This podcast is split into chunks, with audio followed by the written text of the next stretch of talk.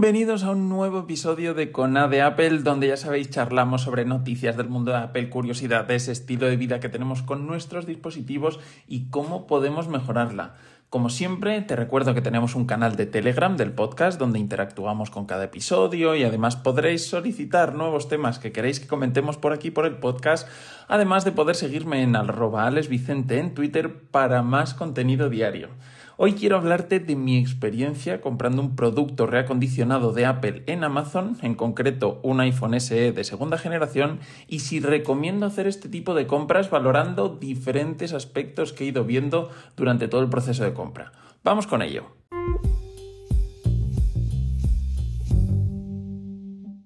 Antes de entrar en faena y explicaros yo mi experiencia con la compra, ¿Qué es eso de un producto reacondicionado? Bueno, pues al final un producto reacondicionado es un producto que ha tenido un uso previo, que han vuelto a acondicionar, en este caso profesionales de Amazon, no de Apple, como te indican en la descripción del producto, para que pueda funcionar plenamente. Oye, puede incluir piezas nuevas, como cambios de pantalla, de batería, y puede haber sufrido limpiezas para al final entregarlo de una forma visible. Hay que tener en cuenta que estos productos no son nuevos, pueden tener pequeños desperfectos, algún golpe en el chasis, que la batería no esté al 100%, no te van a venir probablemente en el embalaje original y que los accesorios que te vengan con él, como pueden ser el cargador, que igual no sean los originales. Aquí dependerá en función de la suerte que tengas con el vendedor. Pero son productos totalmente funcionales. Al final, cuando tú compras tu dispositivo en Amazon, en la sección de recondicionados o fuera de ella, pero bueno, siempre te indica que el producto es recondicionado y te da una serie de condiciones que debes tener en cuenta antes de su compra. Por un lado, te dice si el producto está en un estado excelente, muy bueno, aceptable, es decir, al final tienes una escala dentro de las condiciones en las que te vas a encontrar el producto cuando te llegue a casa.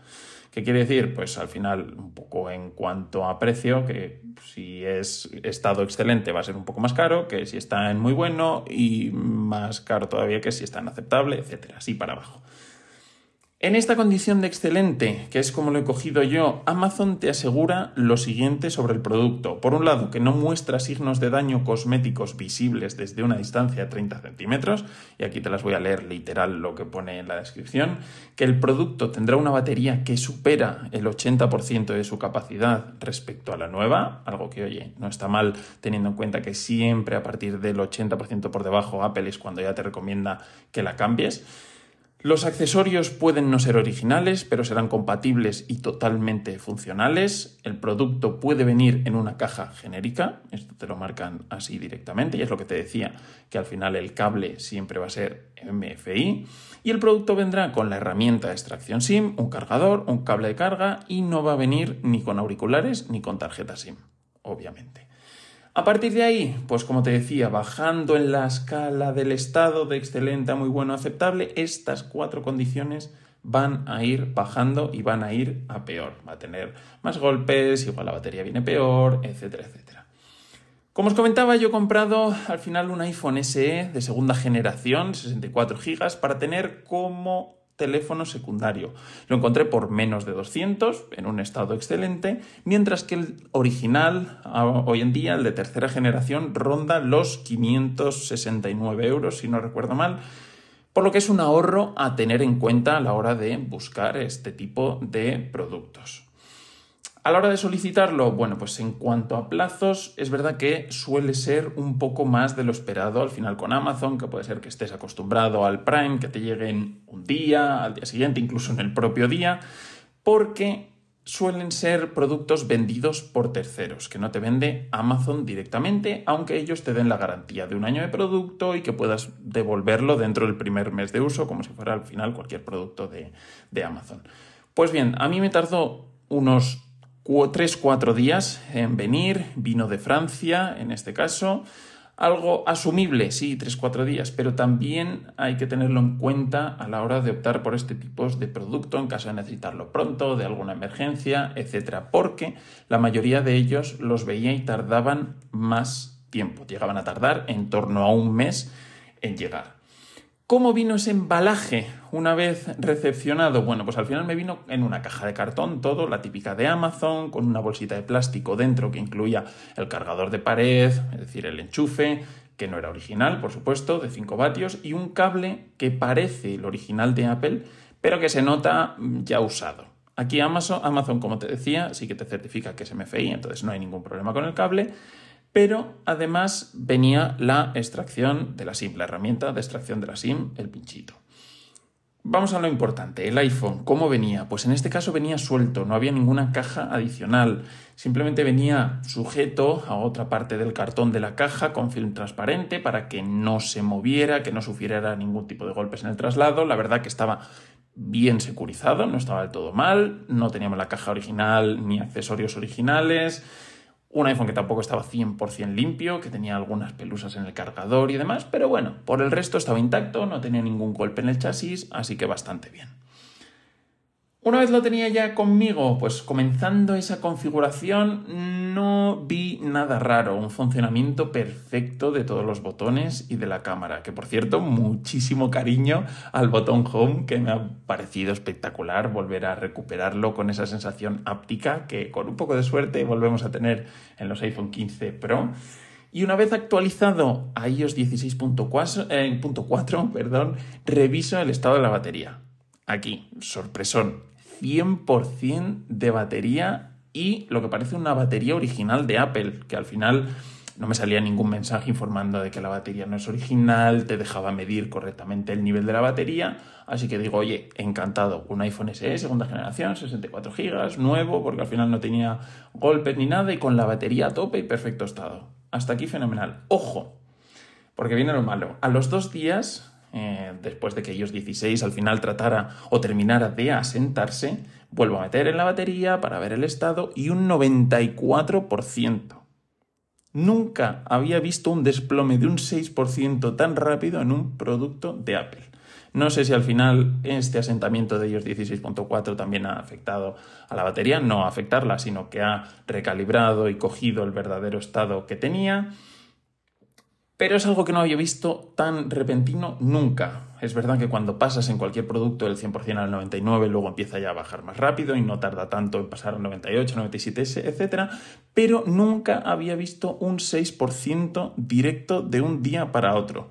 Algo que me hace sospechar un poco del estado de la batería. Pero bueno, seguiré monitorizándolo antes del mes que hay de plazo de evolución por si acaso. Entonces, teniendo en cuenta todos estos aspectos? ¿Cuál es mi recomendación para este tipo de dispositivos? Pues yo creo que la respuesta es la más odiada y es depende. Déjame que te intente explicarlo. Al final, yo creo que si lo que estás buscando es un terminal principal a costa de un menor precio, no te lo recomiendo. Es mejor que busques la opción de un terminal nuevo, aunque sea más antiguo, ya que vamos a tener mejor garantía, te aseguras un mejor estado, va a durarte seguramente más que un reacondicionado, ya que recordemos que al final son productos usados y no sabemos cuánto han sido usados. No barajo aquí la opción, no la meto de una compra de segunda mano para un terminal eh, principal, ya que al final te la juegas creo un poco más incluso que con un reacondicionado, a lo que te pueda contar su dueño, el estado que, o sea, el uso que le haya dado, el estado en el que te lo dé.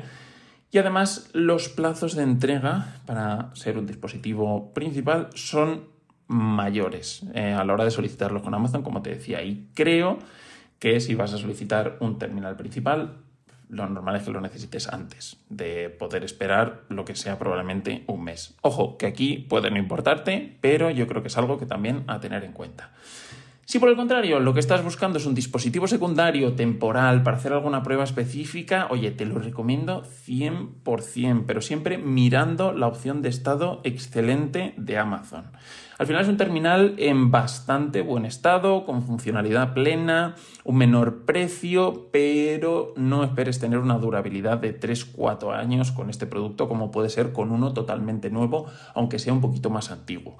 No vas a tener accesorios originales, pero en este caso, al ser un dispositivo secundario, tampoco creo que los vayas a necesitar ni sea algo nada urgente, porque al final los tendrás de tu principal dispositivo y podrás utilizarlos para intentar tratarlos un poquito mejor y darle más vida a, este último. Así que nada, y es mi recomendación. Yo creo que depende en base a eso, a cómo vas a utilizar tu dispositivo. Yo a título personal, y siendo la segunda mi situación, el caso de quererlo como un dispositivo secundario, la verdad es que estoy encantado con el terminal para lo que es y a falta de monitorizar ese pequeño problema de la batería, funciona muy muy bien. Me gusta el botón home, muchísimo, me encanta. Me gusta poder hacer otro tipo de pruebas también con este iPhone, que quizá pues con mi principal no pueda hacer, o sean distintas, o no puedas trastear tanto. Y al final me gusta también tener otro dispositivo con el que cacharrear en mi día a día, así que una compra para mí de 9 sobre 10 por ese bajón del 6% en la batería. Así que nada, esto ha sido todo por hoy. Espero que te haya parecido muy interesante al final la experiencia del episodio de hoy, que puedas compartirlo, valorarlo y seguirlo, sobre todo seguirlo en tu plataforma de podcast principal para que no te pierdas los siguientes episodios. Y mientras, pues nos leemos por Twitter en arrobales baja. Nos vemos en el siguiente episodio. ¡Chao!